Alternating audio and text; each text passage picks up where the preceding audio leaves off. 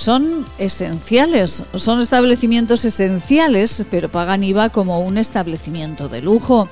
Pueden cerrar más tarde de las 6, pero las cuentas no les salen. Han tenido que incrementar el presupuesto de desinfección de todos los instrumentos eh, en doble material, en más espacio entre clientes y a la vez reducir el personal. A pesar de ello, en ocasiones entramos en una peluquería y podemos hallar más peluqueras clientas. Reclaman que si son esenciales, paguen un IVA reducido como el resto de comercios que también son esenciales. Quieren pasar del 21% al 8%, es decir, volver a pagar lo que en la anterior crisis económica se les subió de forma temporal. Y miren, se les subió a las peluquerías y a otros sectores con el fin de recaudar más. Eso, si ustedes lo recuerdan, fue allá por el 2012. Las peluquerías se consideran esenciales, pero pagan como lujo. Qué curioso, ¿verdad? Le ocurrió también a sectores como las floristerías o la cultura, y las protestas de esos sectores, las protestas hicieron que se les bajase el IVA al 10%. Los peluqueros están en pie de guerra, están otra vez eh, pensando, como otros muchos sectores, en momentos complicados han podido salir. No hay celebraciones, no hay fiestas, no hay momentos especiales.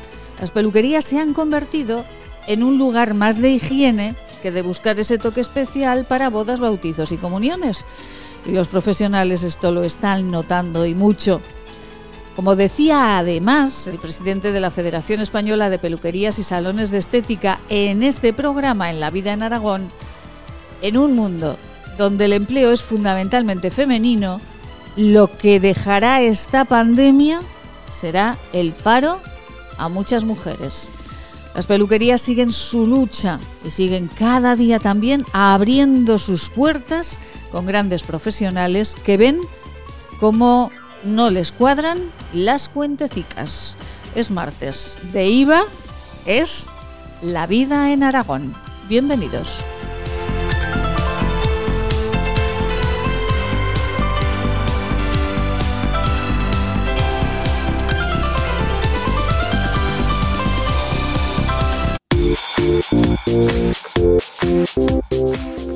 Laboratorios CIDES patrocina los titulares del día.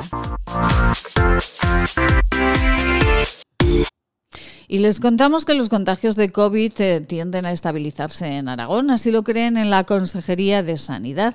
Eso sí, en municipios concretos las cifras son altas, pero sin que el sistema sanitario aragonés se vea comprometido. Así lo afirma la consejera de Presidencia, Maite Pérez. Y por la aparición de varios casos de COVID se ha cerrado el colegio de Bayobar. Se suspenden temporalmente las clases a la espera de los resultados de los test a los profesores. Y el CEDAN cesa a su director. La dirección del Museo de Huesca llevará ahora la dirección también del CEDAN. Se ha despedido al director y se estudiará cómo revitalizar este espacio. Juan Guardiola, hasta ahora director del CEDAN, denunciaba a la prensa el fin de semana pasado la falta de agua y calefacción en el centro Beulas, entre otros problemas añadidos.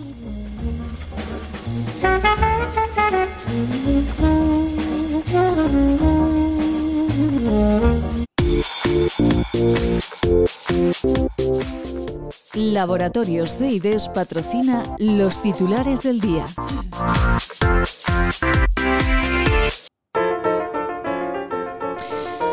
Un gradito teníamos esta mañana con sensación de cero, 10 grados de media en este día en el que el sol va a estar presente en la mayor parte de Huesca, de nuestra comunidad autónoma.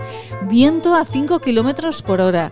Y ya saben que las temperaturas esta semana irán subiendo, subiendo, subiendo hasta que se acerquen a temperaturas casi primaverales, ideales para pasear. Y ayer celebrábamos a Santa Elvira. Por Santa Elvira, el invierno se acaba o un mes tira.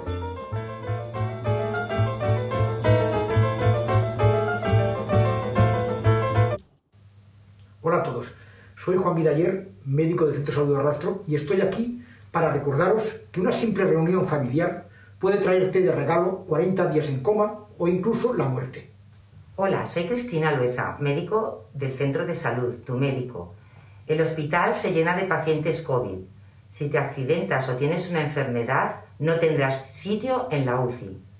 Hola, soy Carri Badía, enfermera del centro de salud desde hace 30 años. Tengo un mensaje para ti. Ya tendremos tiempo de estar con los amigos y con la familia, si esto termina. Depende de ti. Hola, soy Ana Monclus, directora de Enfermería de Atención Primaria del sector de Barbastro. No puede ser que después de siete meses de pandemia estemos igual o peor. Nosotros estamos para ayudarte. ¿Y tú? ¿Tú qué haces para que el centro de salud y el hospital no se colapsen? ¿Tú qué haces para que nuestros mayores no se mueran? ¿Qué haces para que los comercios y la hostelería no tengan que cerrar? Por favor, ayúdanos. Colabora y corta la cadena de contagios.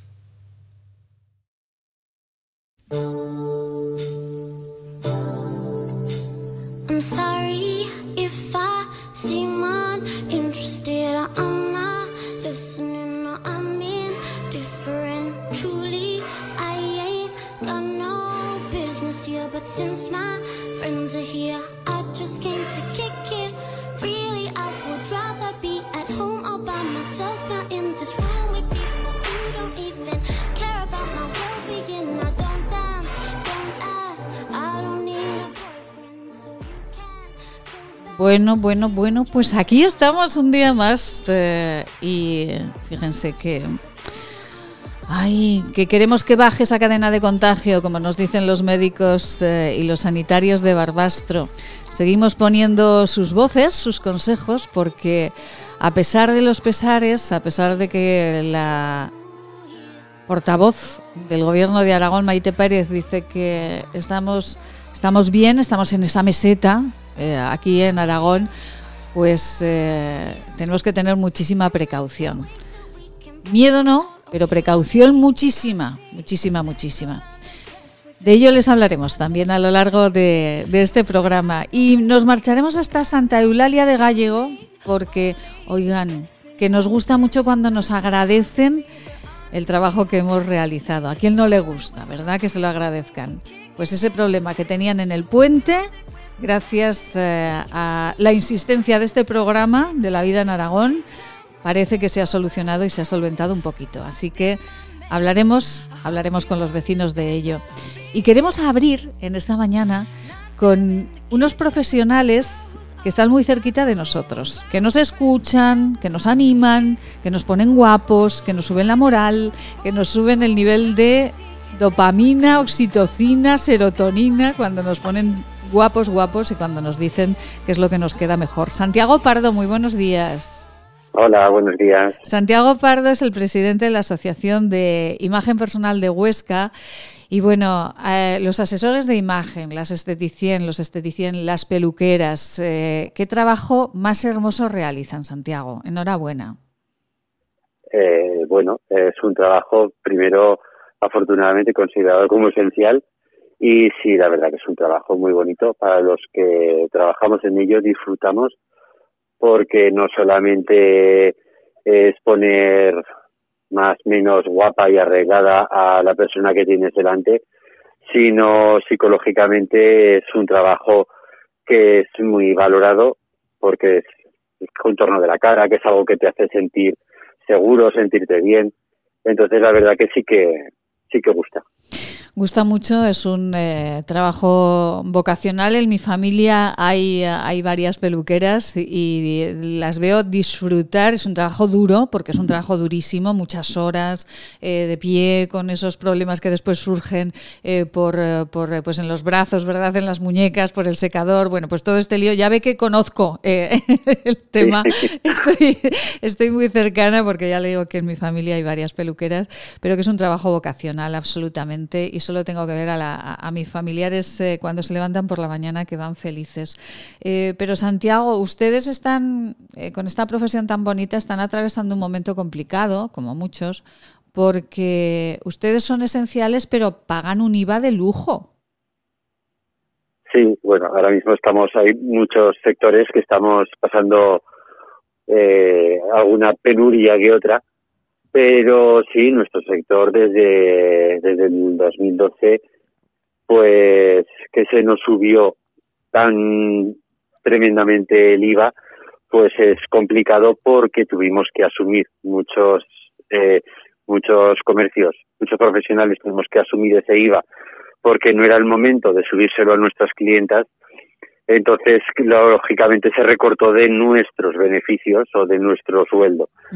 eh, con todo lo que estamos viviendo, agravado ahora con la pandemia y demás, la verdad es que sí que estamos reclamando que, por favor, volvamos a nuestro IVA reducido, el cual nos dijeron que era provisional, como los cines, las floristerías, la cultura, que a ellos sí que se lo han devuelto ya, para poder recuperar nosotros nuestro margen de beneficio y que nuestros negocios vuelvan a ser rentables para nosotros. Porque además en este momento se une eh, se une que ustedes tienen que desinfectar constantemente todos los utensilios que utilizan, que pueden tener menos clientes en eh, las peluquerías, que han tenido que hacer ERTE en muchas empresas de peluquería. Se les une absolutamente todo, Santiago. Sí, lógicamente, como no puede ser de otra manera, por, por la seguridad de nuestras clientas y la nuestra y de nuestras familias, lógicamente tenemos que llevar un protocolo rígido, tenemos que llevar un nivel de desinfección alto. Cada clienta, eh, cada vez que se sienta, toca el mostrador y demás, hay que desinfectarlo. Nuestro utensilio, pinzas y demás que está en contacto con ella, tenemos que desinfectarlo y lógicamente el aforo tiene que ser reducido. Eh, en, la, en muchos casos estamos haciendo trabajos de una en una clienta para darles a ellas la confianza suficiente para que vengan seguras a nuestro uh -huh. salón, a sí. nuestro comercio. Uh -huh. Por lo tanto, lógicamente, pues eh, el trabajo que normalmente hacías en una mañana ahora mismo te cuesta el día entero. Claro, claro. Es, eh, eh, bueno, es tremendo cuando uno va a la peluquería, eh, bueno, pues eh, todos los, eh, el, el, protocolo hasta que entras, la limpieza de la silla, de, de, de, todo lo que hay alrededor, los instrumentos que ustedes tienen que desinfectarlos en unos lugares especiales. Bueno, es, a veces también hay más, más personal que, que, que que clientes, ¿verdad? Porque, bueno, pues porque tienen que estar ahí. ¿Y cómo, cu cuántas personas se calcula, eh, señor Pardo, que, que, están en ERTE o que podrían irse al paro eh, trabajando como en los salones de peluquería y estética? Pues, hombre, ahora mismo, eh, estando en el, la disminución de aforo en la que estamos y demás, todavía hay salones que tienen algún empleado en el ERTE. Sí y pues bueno, eh, hay que esperar a que todo esto se solucione porque de momento está costando dinero. En un principio tenía un empleado en el ERTE no costaba dinero, ahora ya cuesta dinero y lógicamente pues eh, debido al aforo y a todo el y la disminución de trabajo que está habiendo la campaña de Navidad que ha sido un 40% más, más más baja de lo habitual pues lógicamente se está haciendo cuesta arriba eh, tener un empleado. Porque aunque por bueno que, eh, o sea, por muy válido que quiera ser, no, no saca la rentabilidad porque por aforo y demás no se puede. Entonces está costando, está costando dinero y, y desgraciadamente si esto se alarga en el tiempo, pues va a haber, va a haber aumentado el, el paro, el despido de trabajadores. Madre mía. Eh, estos días han estado luchando y hablando en las redes sociales, han tenido concentraciones para que se les baje el IVA, como también consiguieron las floristerías y la, y la cultura. ¿Les han contestado de alguna consejería, de algún ministerio? ¿Les han contestado de algún lugar para decirles, pues sí, son eh, un elemento esencial y vamos a bajar al 10% o al 8% su IVA? Bueno, ya mm, cuando te reúnes con políticos, y a mí personalmente me recibió la subdelegada del gobierno aquí en Huesca, muy amablemente además, fenomenal, pero cuando hablan contigo, mmm, como hemos tenido reuniones con el Partido Popular, o de, ahora dentro de poco tendremos una con Ciudadanos, como tuvimos con PSOE, eh, con Podemos, eh, la verdad que cuando te reciben todos te dan muy buenas palabras, todos están trabajando en ello, pero luego llega la hora de una votación de una PNL o de una votación de una enmienda a los presupuestos generales del Estado sí. y o se abstienen o te votan en contra o, ¿sabes? Uh -huh. Que luego, mmm, bueno, es la política. Te, cuando te cuando te escuchan te doran la oreja y luego pues eh, bueno cada uno hace lo que lo- yo qué sé lo que pueden lo que les interesa como partido o ya no sabes qué pensar ya no sabes qué pensar la verdad es que sí que tenemos muchas reuniones a nivel nacional yo estoy de coordinador de la plataforma de peluqueros unidos de España hemos tenido muchísimas reuniones con todos los partidos políticos todos entienden nuestra postura pero bueno, luego a la hora de la verdad, pues no salen adelante las cosas que tienen que salir. Eh, la verdad que esto decepciona muchísimo. Ya. Ujú. Eh, no. Pero todos estamos muy decepcionados con el mundo político, así que somos unos más. Unos más, sí, pero que, que, que no es óbice o valladar que decían en una obra de teatro para que no se solucionen las cosas, sobre todo cuando estamos hablando de muchos negocios, estamos hablando de mucho trabajo, eh, de muchos profesionales y de muchas familias que están viviendo de esto y de negocios que son pequeñitos, de pequeños empresarios que, que, que han emprendido o de grandes y que han dejado ahí eh, pues, eh, pues los ahorros de, de su vida, ¿no? Y que es tan sencillo como devolver el IVA al punto donde estaba en 2012. Pues sí, por supuesto. Eh, nos dijeron que era provisional, además, nos dijeron que somos esenciales, que tendríamos, que tendría que ser así, y, y decepciona mucho cuando luego ves que encima no lo cumplen cuando llegan al gobierno.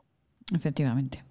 Pues eh, Santiago Pardo, presidente de la Asociación de Imagen Personal de Huesca. ¿Cuántos salones hay en Huesca, Santiago? Muchos, demasiados. Hombre, pero eso no es demasiado nunca, ¿no? Porque cuando uno eh, necesita... No, está bien, está bien porque señal de que la imagen personal es necesaria, ¿no? Entonces está muy bien y cuantos más compañeros seamos, pues mucho mejor. Lo único que, bueno, tiene que haber una cierta regulación porque si no luego deja de ser negocio. Efectivamente. no deja de ser simplemente un autoempleo, ¿no? Como es ahora mismo. Exactamente. Pero bueno, la verdad que hay, hay bastantes. Eh, vienen muy buenos profesionales y otros otros que ha habido que se han despedido por el camino y se han hecho un autoempleo. A lo mejor no llegan a... eh, les falta formación, pero poco a poco y gracias a la asociación que luchamos por la formación constantemente, Sí. eh, llegaremos a ser unos profesionales como la Copa Pino. Seguro que sí. Pues eh, Santiago, un beso muy grande a todos los profesionales eh, de la peluquería, de la estética, del asesoramiento personal. Un beso muy grande de verdad y sigan luchando para, para que todo, todo vaya bien a nivel empresarial, que en otros niveles ya nos suben muchísimo el nivel de, como decía, de, de dopamina, de serotonina, de todo, para que estemos felices cada vez que vamos a, a una peluquería, porque es muy importante sentirse uno... La imagen, la imagen es muy importante. Efectivamente. Es, es primordial. Es primordial. Sentirse, sentirse uno bien. Sale uno de la peluquería y ya la vida la vive de otra manera. Santiago, un beso muy grande. Venga, que vaya muy bien. Gracias, un abrazo muy Hasta fuerte. luego. Pues naturalmente, ay, es que claro, si son esenciales, es que hay cosas que son tan contradictorias. Son esenciales y después resulta que tienen que pagar un 21% de IVA. Porque en 2012, para recaudar un poquito más, del 8 se lo subieron al 21. Madre de verdad, ¿eh? Madre del amor hermoso que decía la poetisa. Ay, qué viajes más horrorosos nos hacen dar. Vamos con unos consejos estupendos. Cuide su salud. CEIDES les ofrece sus unidades de clínica y laboratorio para el diagnóstico y tratamiento de enfermedades infecciosas parasitarias de transmisión sexual y de tránsito digestivo y salud intestinal en Policlínica del Alto Aragón, en la calle Pedro Sopena, número 12 de Huesca. Plaza Imperial, a solo 15 minutos del centro. Cine, bolera, restaurantes, juegos infantiles, pádel, ocio para todas las edades, en las que volverás a enamorarte de Plaza Imperial. Imagina tenerlo todo para pasártelo en grande. Haz tu planazo en Plaza Imperial. Maite Salvador, Servicios de Comunicación. Hacemos que su publicidad sea una historia de interés. Hola radioyentes, soy Seila. Os mando mucho ánimo. Hay que pensar que cada día que pasa es un día menos. Todos juntos lo superaremos. Si quieres enviar una felicitación a tus abuelos, padres o seres queridos, desde este programa puedes dejar en nuestro WhatsApp marca el 696003710 696 Es tiempo de decirle cuánto les queremos.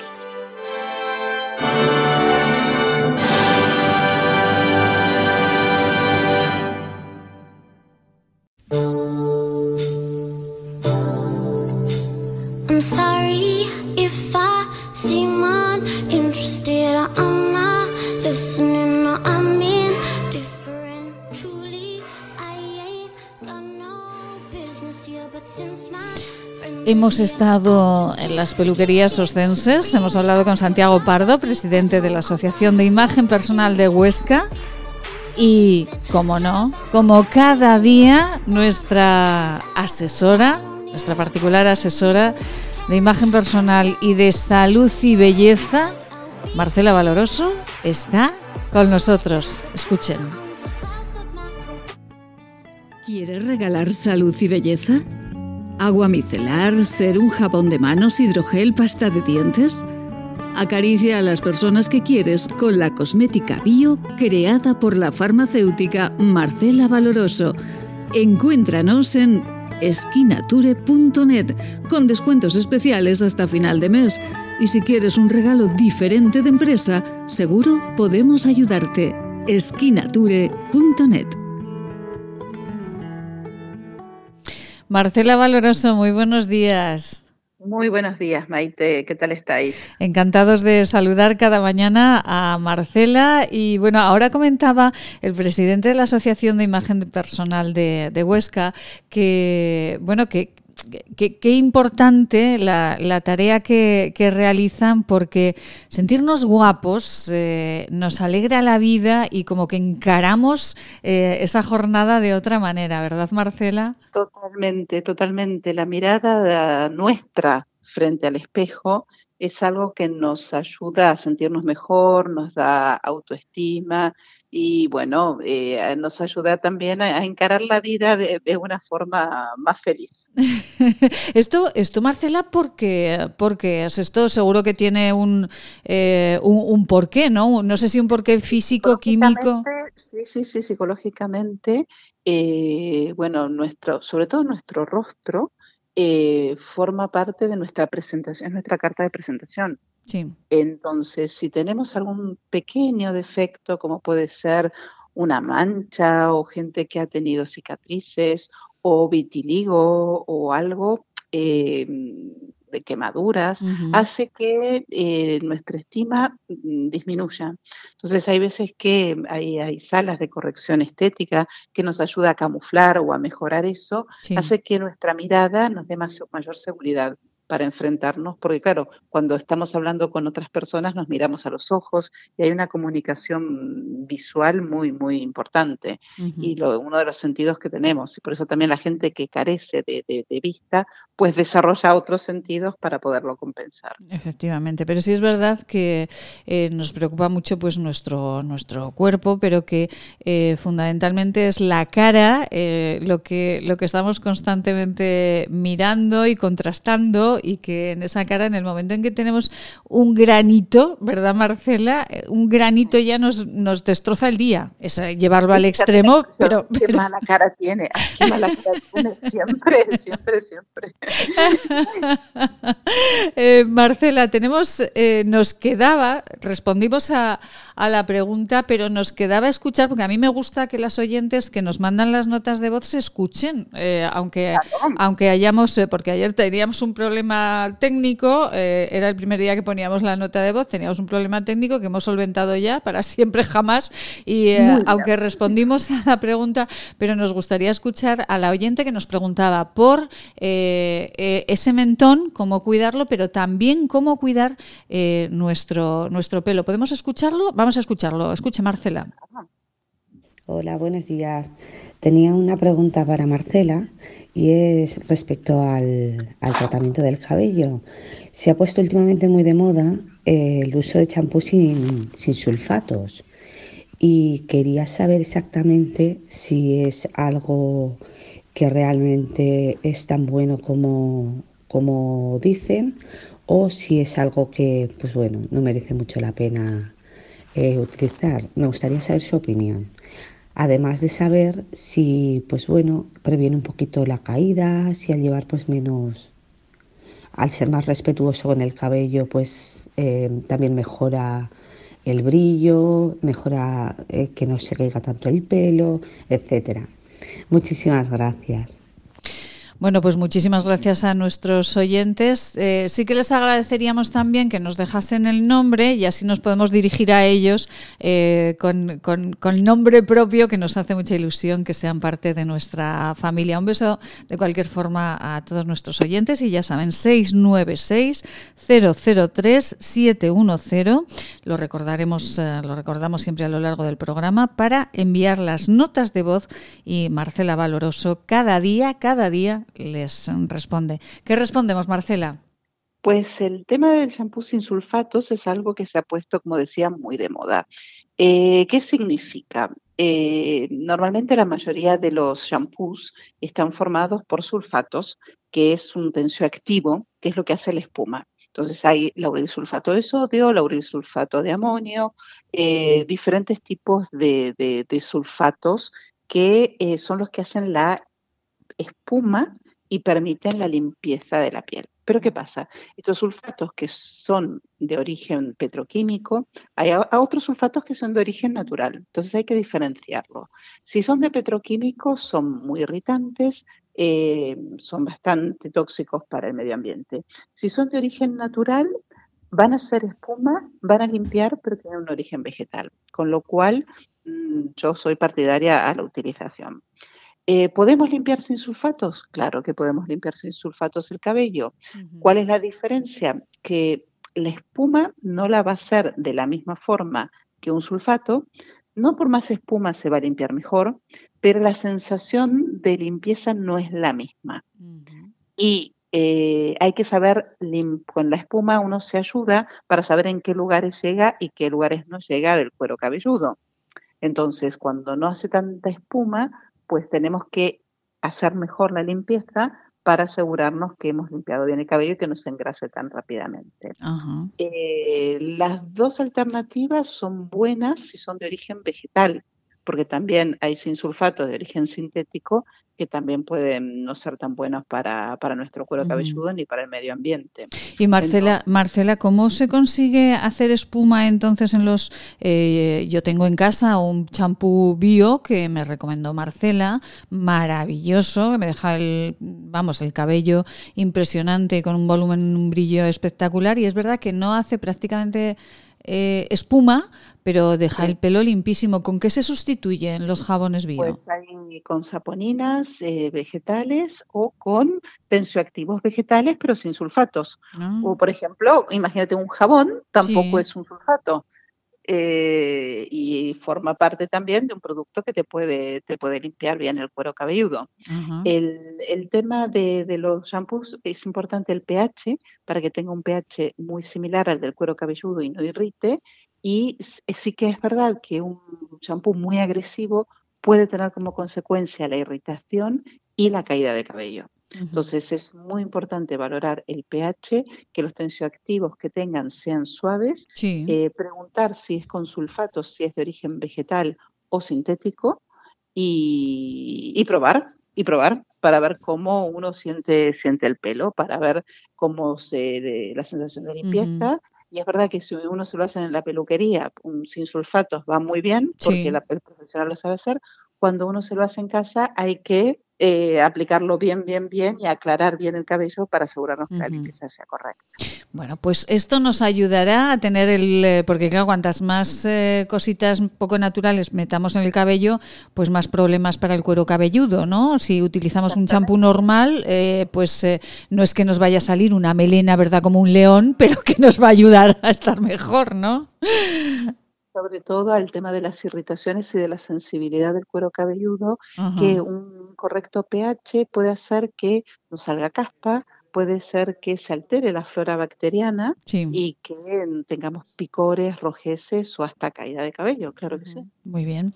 Pues eh, Marcela, sí que queríamos hoy hablar de, mm, eh, cómo se llama eh, el tema que me había propuesto, este del acné. Una nueva palabra que va creciendo con el confinamiento A ver. y con la situación que estamos viviendo que se llama mascne, Max. Max. Ah, ahora lo entiendo. mascarilla y ne de acné. Ahora lo entiendo. Es que Marcela me, me- me ha pasado el tema y no entendía nada. Mascarilla y acné, Maxne. Y es- Este acné, eh, bueno, eh, realmente eh, viene, es de un acrónimo de la palabra mascarilla en inglés y acné, sí. y hace referencia a un tipo concreto de acné causado por el uso de, de este accesorio de protección obligatorio. Entonces, eh, lo que se produce es que la, la reducción de la ventilación de la piel y la humedad que se genera por el aliento y el sudor, así como el roce de la tela o, de la mascarilla de, de plástico contra Sí. la piel, van a provocar unos microdesgarros que van a facilitar la entrada de bacterias, de suciedad, y se traducen a esa aparición de, de granitos en la zona de la barbilla, de rojeces y de, de irritaciones. ¿Con qué lo combatimos, Marcela? ¿Qué ponemos ahí en esa barbilla? Bien, lo vamos a combatir con Kilige. Lo que es importante saber es que este problema del acné afecta a toda la población, sobre todo las personas que tienen pieles mixtas, sensibles o grasas. Entonces, eh, ¿cómo lo vamos a cuidar? Es un 1, 2, 3. 1, 2, 3, Kili G Nature. Ah, El primer paso es la espuma de limpieza. sí. Vamos a limpiar con la espuma que tiene espirulina, Ay, que es eh, verde. aceite de chufa, Ay, aceite de chufa, qué rico. Es- aloe vera Ajá. y ácido hialurónico. Muy bien. Y por supuesto no tiene sulfato, sino es una espuma natural y huele, huele realmente a, a fresco y a verde. Ay, qué rico, porque es verde además, ¿no? Es verde por la espirulina, Claro. porque como la espirulina tiene clorofila, nos va a teñir naturalmente el producto. Después el paso número dos, Sí. que es dos veces por semana, la mascarilla exfoliante, que también tiene aloe vera, que también contiene aceite de chufa, que tiene también ácido hialurónico y que el efecto exfoliante se hace con los gránulos de arroz. Entonces se pone en la piel, Sí. se deja actuar unos 5 minutos y después se hacen unos masajes circulares para eliminar todas esas toxinas y se aclara con agua. Y el paso número 3 para hidratar, para calmar la zona, Sí. es la mousse de Kilige, que también va a aportar espirulina, aceite de chufa, aloe vera, hialurónico, cedro, un árbol del Atlas, que Cedro. nos va a ayudar a la firmeza, sí, sí, y vitamina E. Madre mía. Marcela, si le parece, mañana me gustaría hablar, eh, además de los eh, asuntos que nos propongan los oyentes, de la espirulina, de este alga, va por conocerla un poquito más, y del cedro, porque me ha Sí, resultado sí. muy curioso. O sea, que lleve cedro, una crema para que todo esté así como más tenso, ¿verdad? Madre mía, tenso en el buen sentido. Espirulina y cedro, madre mía. Eh, Marcela, pues hablamos de ello mañana, ¿le parece?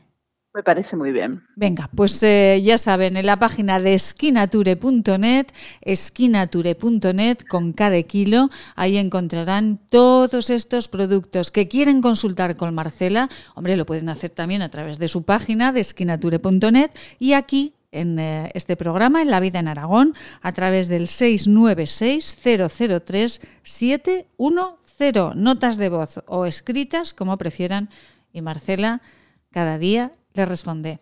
Marcela, feliz día. Muchísimas gracias. Feliz día para todos. Gracias. ¿Quieres regalar salud y belleza? ¿Agua micelar, ser un jabón de manos, hidrogel, pasta de dientes? Acaricia a las personas que quieres con la cosmética bio creada por la farmacéutica Marcela Valoroso. Encuéntranos en esquinature.net con descuentos especiales hasta final de mes. Y si quieres un regalo diferente de empresa, seguro podemos ayudarte. esquinature.net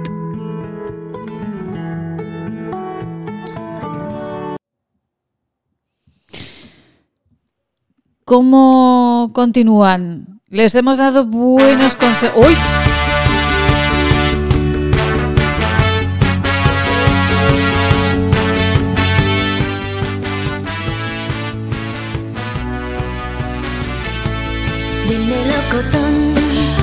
Ay, cómo está el gestor de contenidos esta mañana. Claro, claro, claro, me ha dicho, calla, calla. Y yo aquí hablando, es que no hay manera, ¿eh? De verdad. Es que... Amelita Ríos, buenos días. Buenos días, Maite Salvador. Buenos días a todos los orcenses. Pues Ah. claro, ¿cómo te vas a callar si tu trabajo es hablar? Maite? No, Por pero- fuerza tienes que estar hablando constantemente. No, Ya pero están- que el silencio es también muy importante en la radio, pero que parece que, que no hay manera. Y, y claro, como, pues mire, que sigo su ejemplo, que yo no dejo No, de no, a hablar. mí me gusta más la radio que suene, nada de silencios. Que suene, que suene. Los- Que suene con tu vocecita y la de los compañeros y ya está, oye, estupendo. Hombre, y la de Amelia, y la de Amelia, que es maravillosa. Bueno, la mía ya está un poquito, un poquito agotada, pero en fin, va, Ay. va haciendo lo que puede, va haciendo lo que puede. Bueno, Amelita, ¿cómo está la información nacional e internacional en esta mañana? Pues, pues ya puedes pensar, oye, patas arriba ahora con lo del ministro este que no, no sé qué administraba el ministro este, porque para mí que, que no hacía más que salir allí, decir dos palabras y no se preocupaba de, de la situación, Sí. ni de los enfermos, ni de los que morían, ni de las residencias, de nada. Era un ministro de Sanidad que solo servía para salir un momentico ahí en la tele, decir dos cositas sin importancia Sí. y, y- importantísimas, porque oye, eh, hay que ver lo importante que es lo que está ocurriendo. Mm. Pues ellos no le daban importancia. Él tranquilo, oye, Sí. yo aquí estoy para llegar a fin de mes, cobrar y, y nada, y salir y decir que esto del pico que sube y el pico que baja. Y la meseta, y- y la meseta, el pico, la las meseta. tonterías que dicen, Sí. marcharse de vacaciones Sí. y pasar el rato. Ah, Oye, ah, ya sé, ya sé. Está usted hablando del ministro Illa, que se va, Claro, Illa, estoy Illa. hablando del ministro Illa que ahora se va a dirigir Cataluña. Ah. Oye, ya veremos a ver si saldrá elegido. Oye, dicen que tiene muchas posibilidades, ¿eh? sí, Sí. tiene muchas posibilidades. Eso Pues dicen. los que no tienen, los que no van a tener posibilidades son los catalanes, porque visto, visto el resultado que ha dado con todo esto del coronavirus, Sí. imagínense ustedes para dirigir Cataluña, una región tan activa, tan grande, tan tan poderosa siempre. Sí. Ese señor que se le ve tan tan inútil, tan tan poquita cosa, tan tan tan nada, tan, Tan solo, nada. tiene, tan solo tiene flequillo. Oye, flequillo pintado de marrón o de caqui o de negro, como lo lleve pintado. Sí. Y, y vale, pero pero dirigir Cataluña, pues no lo sé. oye. No lo sé, no lo No sé. lo sé. Ay, no lo sé, no lo sé. Porque he visto el resultado que ha dado en la, en la sanidad, Ya. oye, he visto el resultado que ha dado, me imagino que los catalanes se lo pensarán un poquito. pero Ay, no lo sé, no lo sé, Amelia, porque, porque de las cosas que los normales pensamos a, a- a lo que piensan de pronto grupos grandes de los- personas va mucha, los mucha diferencia. También los hay normales Hombre, de todas pues muchísimos. Nosotras, nosotros tenemos aquí en el programa nuestra historiadora de cabecera, una pedazo de historiadora y escritora que no deja de escribir y escribir y sacar libros constantemente, que desde luego mm, no es de ese, de ese lado, no es de ese Pues lado. Eso, pues eso es importante, estar Claro, en actividad, claro. estar en actividad, tener un trabajo que te guste y, y- y llevarlo adelante. Sí, Pero oiga, este oiga señor- Amelia, Amelia, usted Sí, que ha dime, conocido a Cataluña en ese momento tan maravilloso, cuando usted era pequeñita, cuando era una, una eh, comunidad autónoma tan floreciente, Barcelona era una ciudad llena de cultura. eh, yo me acuerdo que a, a mí Barcelona es una de las ciudades que más me, me han gustado de, de- siempre visitar de España. Digo gustado porque en los últimos años ha, ha tenido un cambio un poco extraño, porque era una ciudad llena de vanguardia, de artistas, eh, de, de, pues Sí, como ciudad sí. portuaria que es, pues de, pues de mucho entrar y salir vanguardia, ¿no? Yo recuerdo cuando yo era una cría, oye, pues te diré yo, siete, ocho, diez, doce años, hasta los quince quizá, que es cuando estuvimos yendo más a Cataluña, en la posguerra, pues yo estaba, vamos, estaba y estoy enamorada de Cataluña, porque Cataluña en aquellos años, en los años 40 Ajá. y en los 50 y- Sí. y en toda mi infancia, pues siempre llevaba sobre el resto de España un adelanto fantástico, porque mira, yo iba aquí al colegio y estaba interna, estaba Sí. interna aquí en las escolapias Sí. y mis padres estaban en, en Cataluña viviendo en, en aquel momento. Pues venían a vernos al colegio y, y nos traían pues cantidad de noticias y de cosas, entre ellas, por ejemplo, la música, Ajá. que hablaban de las canciones que se tocaban en aquel momento y que se escuchaban en la radio, porque Sí. no había otra cosa más que la radio, pues que hablaban de la música y pero bueno, y esa música no la conoces, no la conocéis aquí, me decía mi madre. No, esta canción no la conocéis. No, mamá, aquí no la conocemos.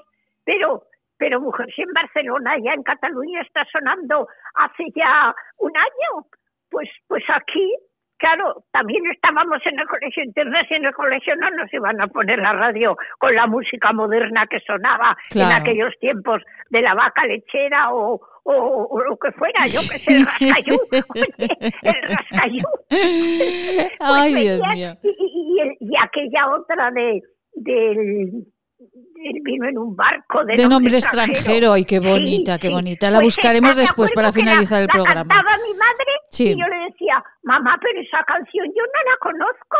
Ah. Hija, pues es la última que ha salido en Cataluña y estamos ya hartos de oírla. Claro. Pues, pues es que bueno, y quien dice eso de la música, dice el teatro y dice la industria y Ujú. dice el comercio, las tiendas en Barcelona, comparadas con, con las de Zaragoza en aquellos años 40. Madre mía, pues Qué modernidad, claro, como- y pero- como estar en, en París Sí. y estar en, en Zaragoza. Claro, pero, pero fíjese qué cambio, qué cambio más horroroso de esa Y luego- vanguardia y luego ahora. todo, yo me acuerdo la huerta, oye, la huerta Sí. parecía, parecían jardines. La- en, en la casa donde nosotros vivíamos, que había mucha huerta, era una Sí, finca, claro. sí, sí, sí. Pues todas las calzadas que decían allí, todas las tablas de, de, de los hortelanos, es que e- eran como primorosas, como jardines, oye, era todo tan bonito. Y luego, claro, el mar, la costa, la playa, los pueblos de la costa, pues pues todos aquellos que te enamoraba, Maite te enamoraba. Claro. Y luego que siempre veías que Cataluña y sobre todo Barcelona, que es donde yo estaba, llevaba un adelanto con el resto de, de, de España importante, muy importante. Importantísimo, importantísimo. Barcelona es que siempre ahora, claro, claro. como Madrid, Madrid se ha puesto un poco por delante de ella con todo este lío del separatismo y todo Sí, eso, sí, que sí. se fueron tantas empresas y tantas Claro, industrias y tanta cosa, pues, pues ahora quieren, quieren recuperar todo lo que han perdido. Ay, Pero- oye, Amelia, que, que no sé, que, que- que quedan poquitos minutos ya para finalizar, pero que se me olvidó preguntarle en, en el momento por, eh, eh, bueno, que eh, fíjese que a la ministra de Igualdad, a la señora Montero, asociaciones feministas le están diciendo que no está haciendo su trabajo, pero fíjese,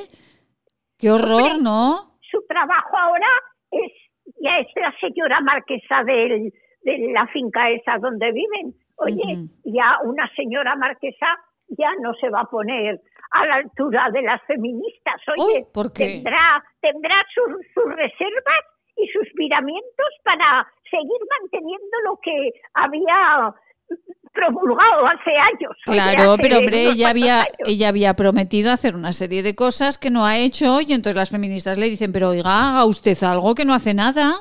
Pero es que cuando uno está en la oposición, Maite, Sí. promete eh, lo que no es capaz de, luego cumplir, ¿comprendes? No, O sí, sea, comprendo, ella, comprendo. Como entonces no lo tenía que hacer, pues esto haremos, pues esto pondremos, pues esto os daremos, os daremos, como cuando vino Mr. Manson y iban a darle sí, sí, a los americanos, a los del pueblo, pues igual. ¿Usted vio a Mr. mismo. Amelia, ¿usted vio a Mr. Marshall? Sí, claro, claro. Lo vio. Pues, pues la señora ministra con las feministas igual. Os daremos, os pondremos cuando vengan los americanos. Sí, sí, sí. ¿Para qué? Y nada. claro, ahora que está ella de americana, Sí. pues resulta que de Que lo nada. dicho, que de lo dicho no hay nada. Vaya. Ya, ya, ya, ya, ya. De lo Nada, dicho al nada. hecho hay un trecho. Ay, Dios mío de mi vida. Bueno, sí, que Amelita, sí. que le vamos a regalar eh, en esta mañana. Oye, una canción muy bonita que nos acaba de dar usted la idea. Escuche, escuche, qué canción más bonita le estamos A ver, regalando. a A ver ver, qué a canción ver, me regaláis. a ver A si ver. le gusta, a ver Y si le mí gusta. la música me gusta mucho, hija mía. Vamos a ver, escuche. Él vino en un barco. Ole, qué bonito. De nombre extranjero. Lo encontré en el puerto. Una noche cuando el blanco faro sobre los luceros su beso de plata dejaba caer. ¡Ay, qué canción! ¡Ay, qué canción bonito! Bravo, ¡Qué bravo, bravo, recuerdos, bravo! ¡Qué recuerdos! Pues esa canción la cantaba mi madre, Sí. estando en Barcelona y aquí en Zaragoza, pues no la conocíamos Me aún, cachis, oye. me cachis, pero Y- usted- y Te hablo de, claro, te hablo de los años 40, ¿eh? Ah, mire, mire, escuche, ya escuche, son escuche, años, ¿eh? escuche. Era cuando se cantaba esa canción, la Concha Piquer.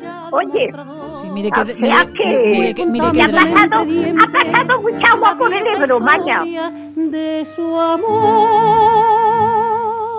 amor. Mira mi brazo, Brazo tatuado con este nombre de mujer. Sí.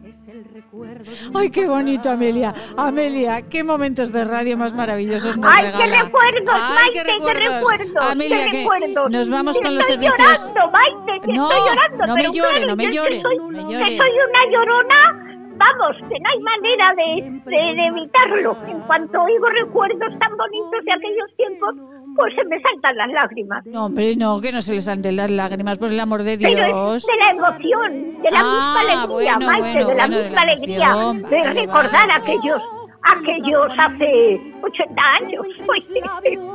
Bueno, bueno, bueno, bueno. Pues mira, vamos a hacer una cosita. Que como Pues nos ha gustado. gracias por poner esa canción ¡Ay, tan qué linda. bonita! Que nos ha llegado al alma. La vamos a poner desde el principio y nos vamos a despedir. Nos vamos a ir acercando a los servicios informativos porque seguro que nos traen algún dramón. Nos vamos con esta canción que nos alegra mucho y que nos ha gustado muchísimo recordar la radio Pues sí, de hace unos cuantos años. Amelita, que le, llevo el, que le llevo el libro esta tarde. ¿Ah, sí? Sí. Entonces no me muevo de casa. Hombre, a ver, puede usted salir, salga. Si no está en casa, yo la esperaré, no se preocupe. Bueno, tú me llamas antes de venir por si acaso me he tenido que ir a comprar o Sí. hacer alguna cosa. Vale, que creí que me iba a recriminar otra vez lo del libro, pero veo que es No, usted no, una no. Maite, es una no, no, no te preocupes. Que ya sé que estás muy atareada y muy y muy muy liada con tu trabajo. Ay, Oye, no, Amelia, no, no. que no. la quiero, que la quiero. Hasta mañana será Amelia. Adiós, Gracias. Hasta mañana. mía, y gracias por el tatuaje, hija Ay, mía. vamos a tatuarnos todos y nos vamos con los servicios informativos. te lo encuentras marinero, dile que yo muero por él. Su beso de plata dejaba caer, era hermoso y rubio como la cerveza, el pecho tatuado con un corazón. Y en su voz amarga había la tristeza doliente y cansada del acordeón dos copas de aguardiente sobre el manchado mostrador él fue contándome entre dientes la vieja historia de su amor mira mi brazo tatuado con este nombre de mujer. Es el recuerdo de un pasado que nunca más ha de volver. Ella me quiso y me ha olvidado, en cambio yo no la olvidé. Y para siempre voy marcado con este nombre de mujer. Él se fue una tarde con rumbo ignorado en el mismo barco.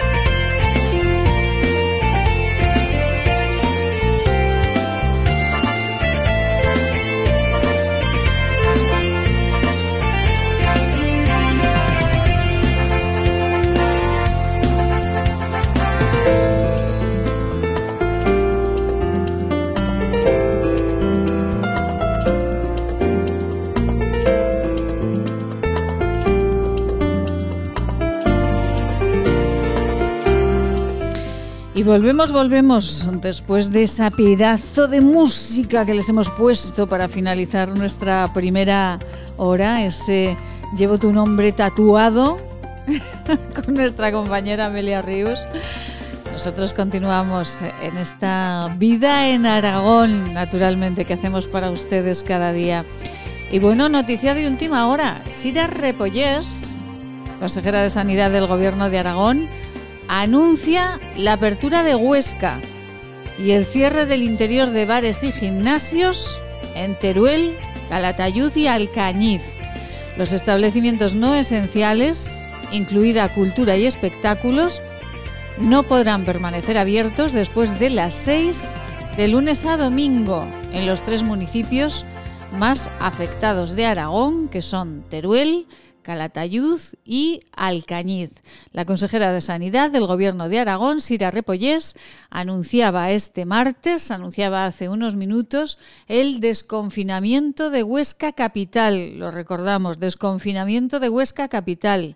Mientras que Teruel, Calatayud y Alcañiz, donde la incidencia es más alta, ahí en esas tres ciudades se va a intensificar las medidas restrictivas con el cierre de la actividad no esencial a partir de las 6 de la tarde. Se limita también en esas ciudades el servicio de hostelería al exterior y no podrán abrir los gimnasios. La consejera ha informado en una rueda de prensa sobre el avance de la cuarta ola de COVID en la comunidad, donde, salvo en los tres citados municipios, se observa una disminución de la incidencia de casos que se sitúa a siete días en 380 por debajo, afortunadamente por debajo de los 419 de la media de España. Son buenísimas noticias que les contamos en esta segunda hora de estas mañanas de Huesca de la vida en Aragón.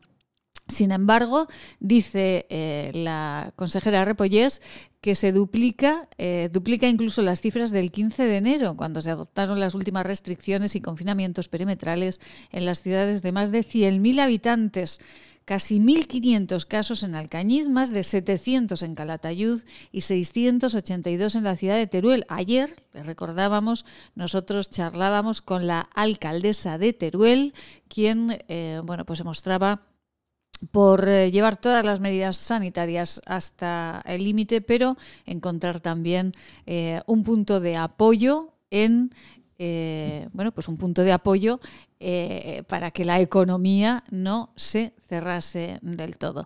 Le recordamos, la consejera Repollés desde las 12 de la mañana está eh, en rueda de prensa y Sira Repollés ha anunciado la apertura de Huesca. Parece que podremos salir de la ciudad y parece que ya los casos eh, en la ciudad de Huesca, como decían nuestros... Eh, entrevistados estos días el presidente del Colegio de Médicos de Huesca, Juan José Badiola y tantos y tantos médicos con los que hemos hablado, era bueno, pues de prever que, que, que saliésemos de este confinamiento perimetral en la ciudad de Huesca, Huesca capital, Huesca capital, no la provincia, porque la incidencia de casos es más baja.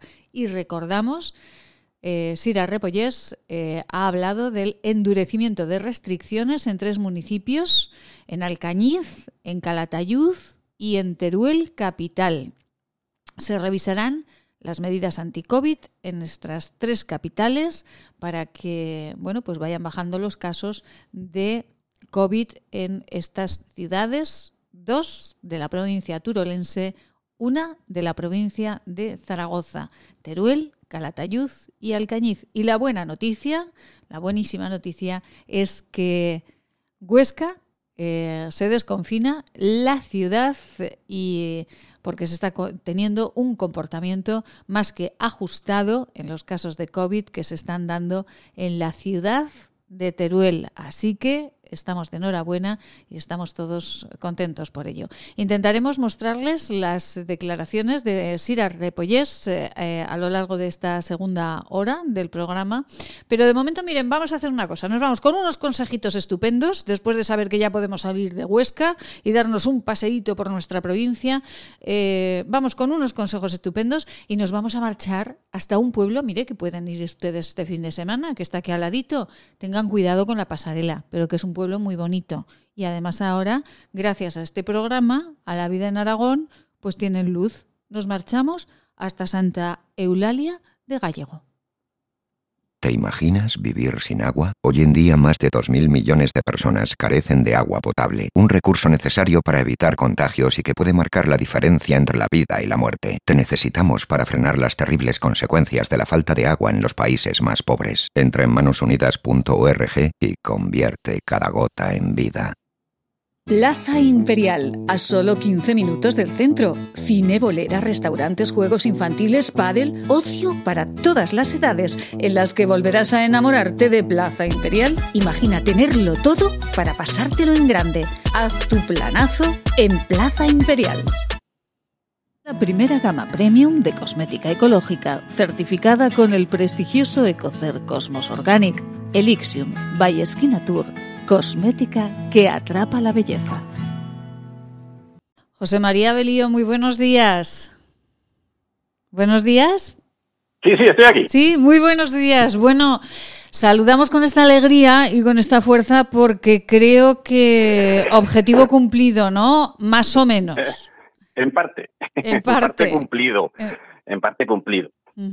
Bueno, estamos hablando con José María Belío, él es un vecino de Santa Eulalia de Gallego que, eh, bueno, pues estos días eh, hablábamos con él porque una pasarela eh, para cruzar ese, ese río mientras está arreglando el puente, pues era la cruz diaria de todos los vecinos de, de Santa Eulalia. ¿Se han puesto luces al final? Pues sí, pusieron el jueves por la tarde, noche, pusieron una iluminación, muy buena iluminación, dicho sea de paso, en el puente. Lo que ocurre es que en, ambos extremos no tenemos luz, pero bueno, tampoco nos podemos quejar porque después de la insistencia y particularmente de radio, porque ahí sí que lo tengo que decir, particularmente, eh, nos pusieron luz, ya pudimos pasar. Lo que ocurre es que el mismo viernes por la mañana pues tuvimos una un temporal de lluvia que para poder pasarlo fue otra otra odisea. otra, aventura. Otra aventura, madre mía. Pero vamos, eh, a base de insistir, eh, la verdad es que estamos consiguiendo cosas que deberían de haberse puesto desde un principio, porque no, no es de recibo que cuatro días después de empezar las obras nos pongan la luz. ¿Las han puesto? Perfecto, no hay ningún problema. Pero esto ya debe de haberse contemplado desde un principio. Vamos a recordar, José María, si le parece, a los oyentes que en este momento estén diciendo, pero ¿qué ocurre en Santa Eulalia? Si yo no me, no, no me he enterado, pero, pero ¿por qué están hablando de luces, eh, de puentes? Eh, vamos a recordar, José María, eh, la historia. ¿Por qué ustedes nos llaman un día y, y nos dicen, ¿puede, ¿pueden ayudarnos con este problema? ¿Qué ocurre? Bueno, mm, el puente de hierro que cruza el río Gallego a dos kilómetros de Santa Eulalia necesita una reparación. Tiene 102 o 103 años y el tiempo pasa para todos. Lo que ocurre es que el 21 de enero llega una nota como que el 28 de enero, a, siguiente, a la siguiente semana, mm. nos cortaban el puente y la alternativa que se nos da en un principio era hacer 98 kilómetros por bien, luna, Fuencaldera, Serla, Valpalmas, un recorrido turístico por la provincia de Zaragoza. Qué bonito. Eh, eh, que sustituía a los ocho kilómetros que nos separan de Santa Eulalia y Hierve. Pero a todos los efectos, tanto educativos para los niños que van a estudiar a Hierve a Huesca, eh, médicos, mm, laborales, en todos los sentidos. Y la alternativa era esa. A nivel rodado por, por las carreteras secundarias que tenemos en esta provincia de Zaragoza y eh, la alternativa era un paso eh, provisional, una pasarela de unos 15 metros de longitud y un metro de ancho para cruzar el puente, que por cierto está funcionando muy bien, porque la pasarela es, es, segura, está iluminada y los trabajadores que están allí, en cuanto alguien pasa y la pasarela no está puesta, en el menor ti- tiempo posible, la colocan y se pasa. Pero claro, tenemos que dejar otro vehículo al otro lado del río y recorrer los seis kilómetros. Entonces, para nosotros es un verdadero quebradero de cabeza a nivel. Bueno, oye, no sé si contábamos el caso de la, de la joven que el día 8 de febrero sale de cuentas y se ha tenido que venir a vivir a Hierve. Pues no, no, lo habíamos, no lo habíamos contado hasta ahora. No lo habíamos contado, Pues, José María. es- Esta, esta moza, pues el día 8 de febrero sale de cuentas Sí. y se ha tenido que alquilar un, una un piso en Ayerbe, siguiendo pagando el piso en Santa Eulalia. Madre mía. Mi mujer, pues es una enferma oncológica y está en tratamientos. No ha querido moverse del pueblo, pero bueno, eh, el, mañana tiene analíticas, el jueves tiene tratamiento y si todo va bien, pues hasta la siguiente tratamiento. Pero si le va mal, pues tenemos que marchar urgentemente para Huesca. La alternativa que nos dan para, para, estas, para estas circunstancias es que desde Egea, eh, que está a 60 kilómetros por la carretera de Biel, llegaría una ambulancia. Pero claro, el retorno es a, la- al a un hospital de Zaragoza, con lo que Claro, no al Adiós. que habitualmente ella está yendo, claro, al de, al Claro. de Huesca.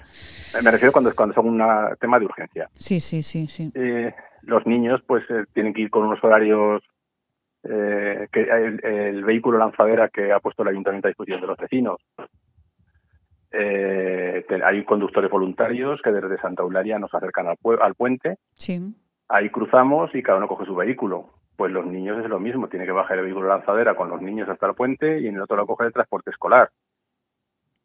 Y bueno, y, y ya, y ya- la verdad es que eh, lo que lo que tenemos ahora, pues con esto nos, nos conformamos. Sí, porque claro, el problema era para los eh, oyentes que, que- que no, en- no, no, no supieron de, del- de un problema añadido a todo esto que nos está comentando eh, el vecino de, de Santa Eulalia, que esa pasarela estaba sin luz, con lo cual la hora en este momento de invierno para ir al cole o volver del cole, pues estaba completamente oscura. Exactamente.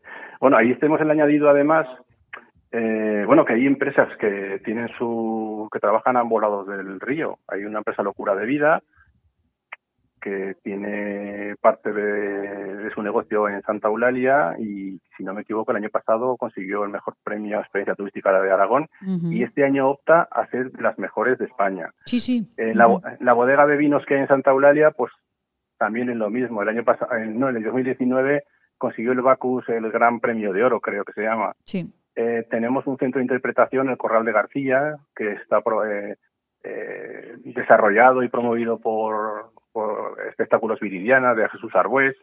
Ujú. En fin, hay un montón de cosas que, que, que no se contemplan de ninguna manera. Parece ser que cortas el puente y si quieres cruzar pasas andando, pero es que hay cosas que no se pueden pasar, las, las infraestructuras ganaderas que tenemos allí. Pues hay cuatro jóvenes agricultores que se han incorporado también con ganado y que están en aquel lado y están, yo no diré que abandonado, pero casi. Pero, pero aislados en este momento, claro, aislados. Y que, por cierto, ¿para cuánto tiempo se contempla la obra del puente? En principio hablaban de cuatro semanas, después se hablaba de siete.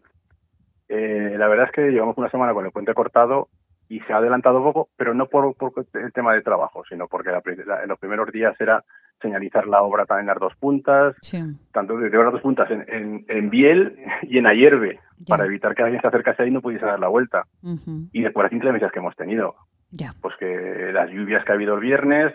Ah, por cierto, las lluvias. El, vi- el viernes 22 a las 10 de la mañana había un caudal por el río de 25 metros cúbicos por segundo. Y ayer, ayer teníamos a la misma hora 127 metros cúbicos por segundo. ¿Y la pasarela cómo está? Porque, claro, No, la, la pasa- pasarela está bien, Ya. pero solamente ver correr el agua por debajo de tus pies y el Ya. ruido que hace el agua con algún algún árbol, alguna cosa, pues como que es una sensación extraña. Ya, que no agrada mucho. Eh, y sobre no todo a determinadas horas de la mañana o de la tarde no, no es muy agradable.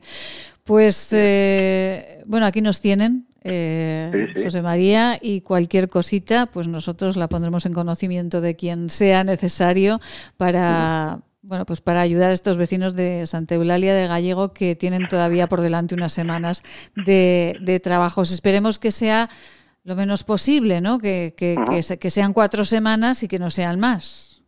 Bueno, la verdad es que incluso el sábado estuvieron trabajando los operarios, o sea que nosotros con ellos no tenemos ninguna queja, al contrario, cuando pasa alguien y no están en un horario que la plataforma tenía que estar colocada, como a las 7 o a las 9 de la mañana para el transporte escolar, Sí. pues ya digo que en el mínimo tiempo posible la vuelven a colocar para poder cruzar. Ajá. Ahí sí que no tenemos ninguna queja, al contrario, nos ven llegar y nos hacen el paso como si fuésemos el presidente del gobierno. O más, eh, que ustedes lo son, seguro que sí. Pues eh, José María, de verdad, muchísimas gracias por habernos hecho llegar la noticia, por eh, también darnos las gracias por eh, porque han podido tener luz estos días ya y ojalá todo sea rapidito, rapidito y bueno, enhorabuena por ese nuevo vecino que van a tener. Cuando nazca, A ver, ya, no- ve- cuando nazca ya nos avisará. Será vecina. Vecina, pues eh, nos alegra muchísimo que sea vecina. Cuando nazca Muy esa bien. nueva vecina, que seguro que es una preciosidad, ya nos avisará.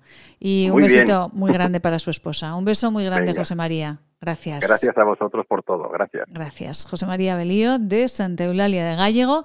No tenían luz, eh, nos llamaron y eh, nosotros como servicio público que somos, lo único que hemos hecho es lanzarlo al viento para que a quien corresponda lo recoja. Nos vamos con unos consejos estupendos.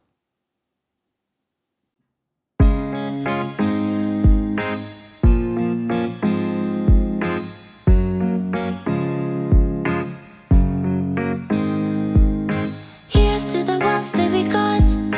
Cheers to the wish you were here, but you're not. Cause the drinks bring back all the memories of everything we've been through. Toast to the ones here today. Toast to the ones we lost on the the drinks bring back all the memories. And the memories bring back, memories bring back you. There's a time that I remember when I did not know no pain. When I believed in forever, everything would stay the same. Now my heart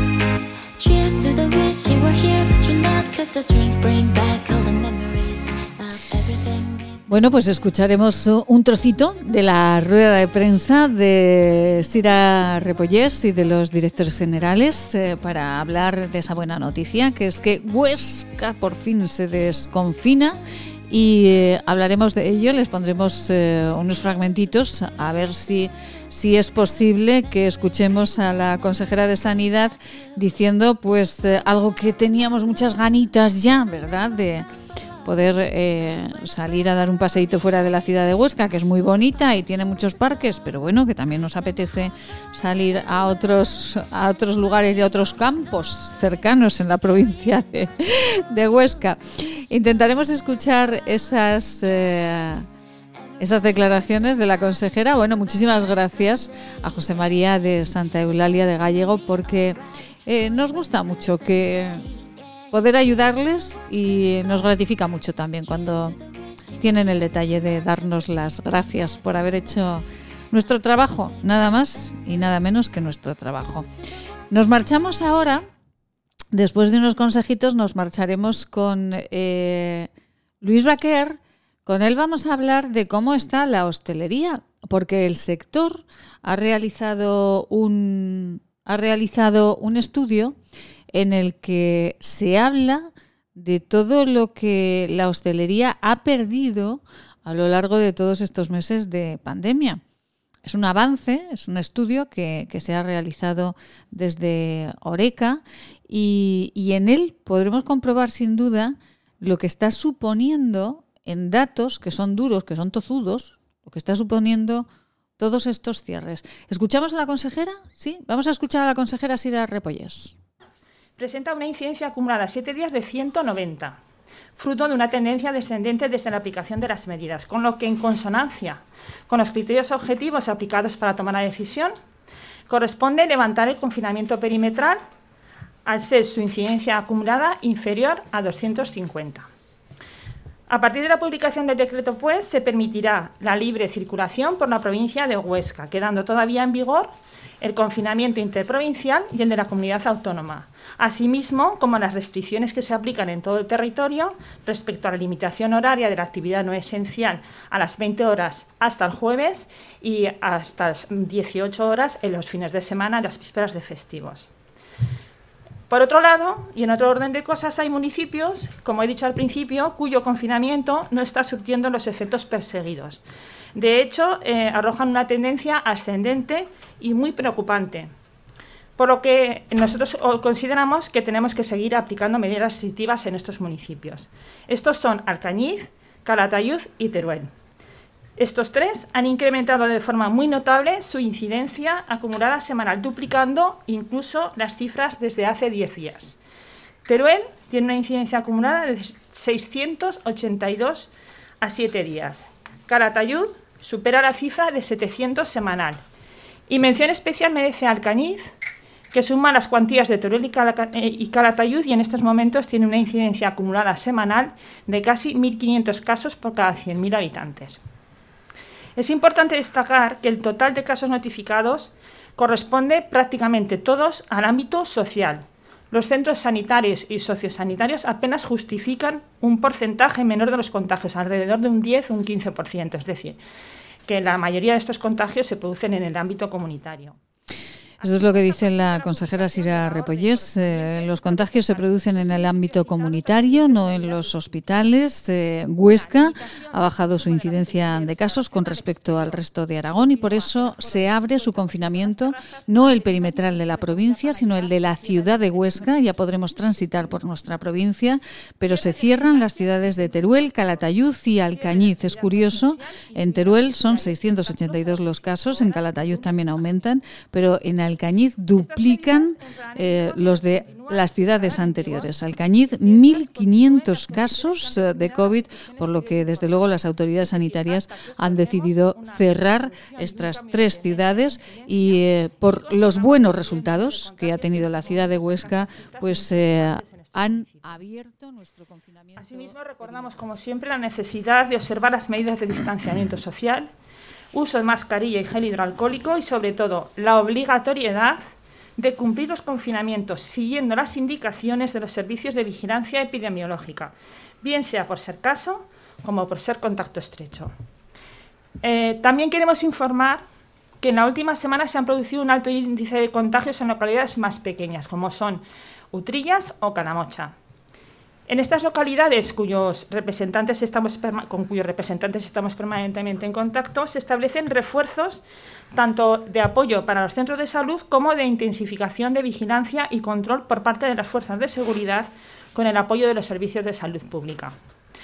Aragón en este momento en su conjunto parece haber llegado al pico de la curva con una incidencia acumulada de 380, algo menos que la media de España, que es 419 esto podría ser por las medidas restrictivas que establecimos primero el día 4 de enero y que intensificamos el día 15. Esto ha conseguido disminuir eh, la pendiente y alcanzar el pico en unas cifras bastante menores que en la onda epidémica anterior. Eh, ahora, de todas formas, necesitamos inducir la curva hacia un descenso rápido para evitar el compromiso especialmente del sistema hospitalario y conseguir el control de esta cuarta ola para Aragón. Me acompañan, como conocéis, el Francis Falo, el director general de Salud Pública, y se llamaba... Bueno, pues es una buenísima noticia, como dice la consejera Repollés. Ya saben que la consejera Repollés es médico, es eh, hasta que llegó hace poquitos meses a la consejería, ella trabajaba como ginecóloga en el Hospital Clínico Universitario Lozano Blesa de Zaragoza y es una mujer que desde luego sabe muy bien, ha estado trabajando hasta el último minuto en, eh, en campo has trabajado sobre el terreno y conoce muy bien cómo funciona un hospital y cómo funciona la sanidad. No es una teórica, es una práctica y desde luego conoce, conoce muy bien los datos eh, y el trabajo que está comentando en este momento. Aragón, por tanto, eh, su pico está por debajo del de España, su curva eh, está por debajo de la de España en casos de COVID, por lo tanto, pues nos congratulamos y gracias a esas medidas, como dice la consejera, tomadas en Aragón, ha antes eh, de la Navidad, pues en este momento podemos abrir la ciudad de Huesca y estamos por debajo en el número de, casos del resto de España. Pero necesitamos, como dice ella también, seguir de esta manera.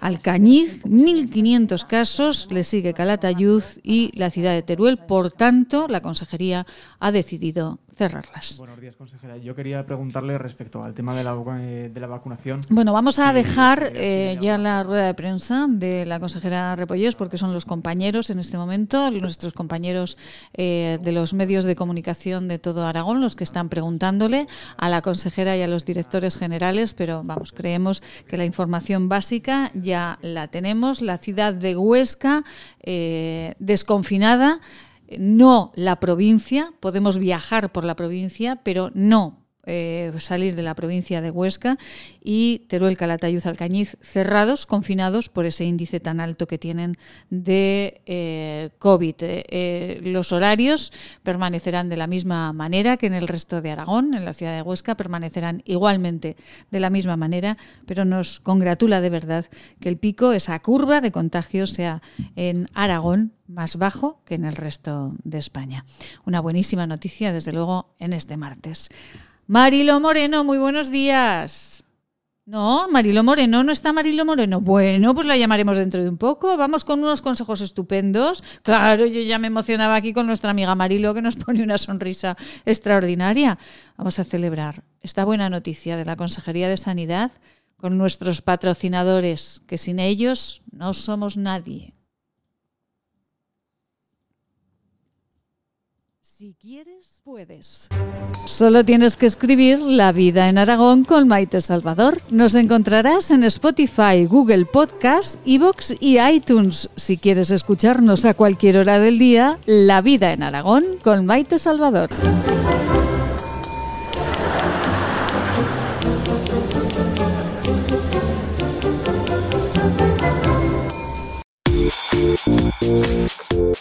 Permítanos darles en forma de infusión para tomar todas las veces al día que necesite una receta que seguro le facilita el logro de la felicidad basada en el equilibrio personal.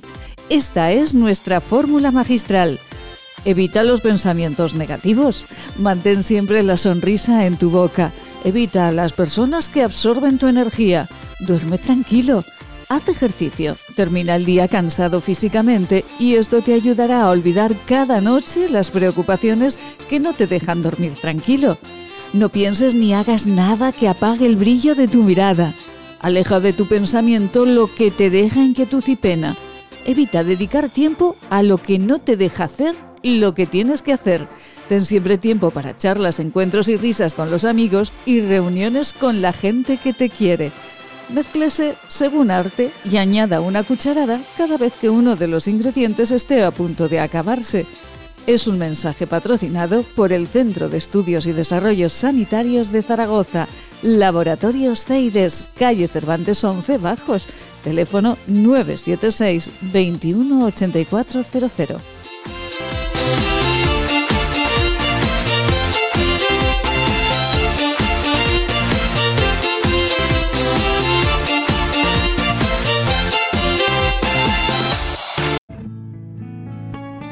¿Quieres regalar salud y belleza?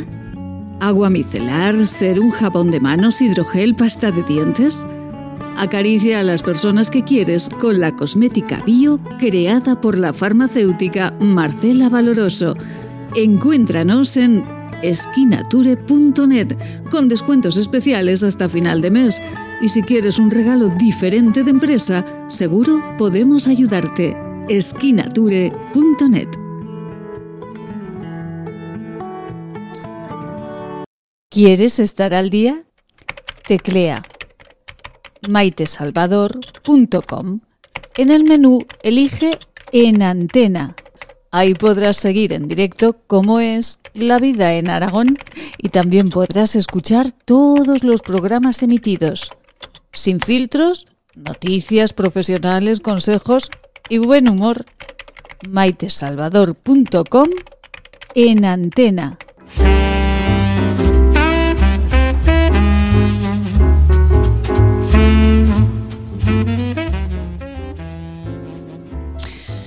Dan unas ganitas de bailar. Cada vez que escucho esta música, vamos a hacer un curso de baile por la radio.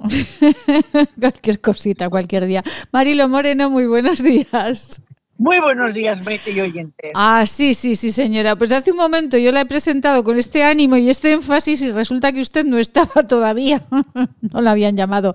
Pero bueno, pero bueno, aquí estamos. Bueno, que han abierto Huesca, que parece, eh, acabamos de escuchar a la consejera de Sanidad, y Huesca eh, está abierta, se abre ese confinamiento, no perimetral. Usted se tiene que quedar en la frontera todavía, pero...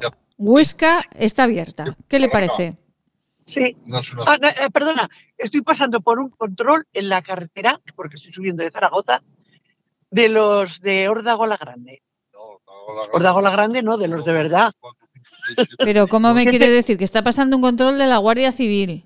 Sí, en este momento. Ah, es que no le entendía yo el lenguaje. De órdago a lo grande.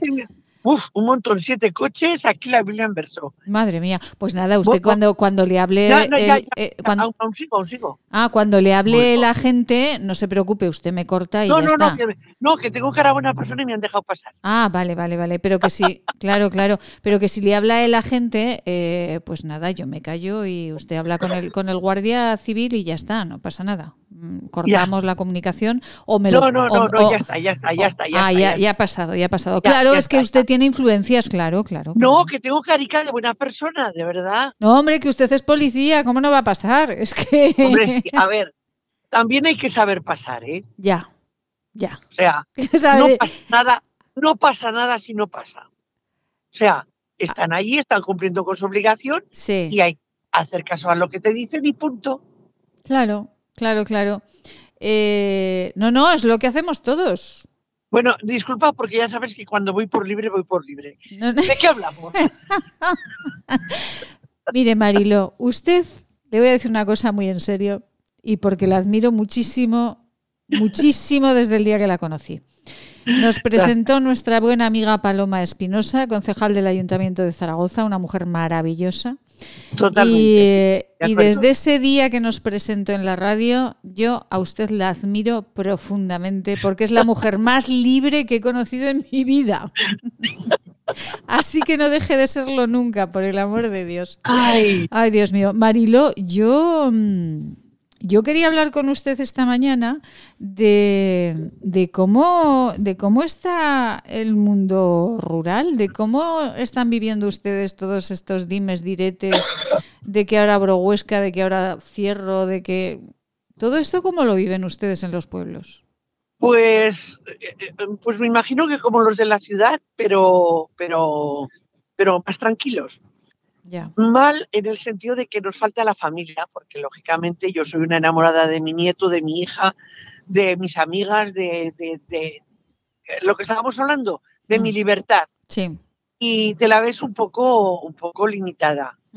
Un poco limitada porque quieras o no, pues eh, no están las cosas para hacer tonterías. Ya. Entonces yo, yo puedo hacer ir y venir por donde me viene en gana, es un decir, pero siempre con todas, con toda la precaución, con todo el cuidado y desde luego no salir por salir. O sea, es decir, por ejemplo, en este momento ya he dicho que iba por carretera y me parece muy bien que haya un control, eh, pero he tenido que bajar al médico a hacerme unos análisis de sangre y hacer una consulta Sí. y quieras o no, pues mm, eh, mal, porque he tenido que llamar a mi hija y decirle, oye, que estoy en Zaragoza, pero no puedo ir a verla, no puedo ir a verla. Claro. O sea, es decir, está limitada esa, e- e- está limitado todo, porque está limitado todo. O sea, eh, el otro día comenté yo de que no me gustaba dar la, que no me gustaba dar la mano. Eh, no me gustaba dar la mano a personas desconocidas. Sí. Mejor, la mano no me importa, pero a las personas desconocidas lo que no me gusta es dar besos. Sí. Nunca me han gustado dar besos. O sea, que se te acerque una persona y porque sea una mujer te tenga que dar un beso, no me gusta. Pero en cambio, un abrazo, de verdad, no lo rechazo de nada ni de nadie. O sea, es, eso es una maravilla. Y Eh, ahora sí. está limitado. Ya.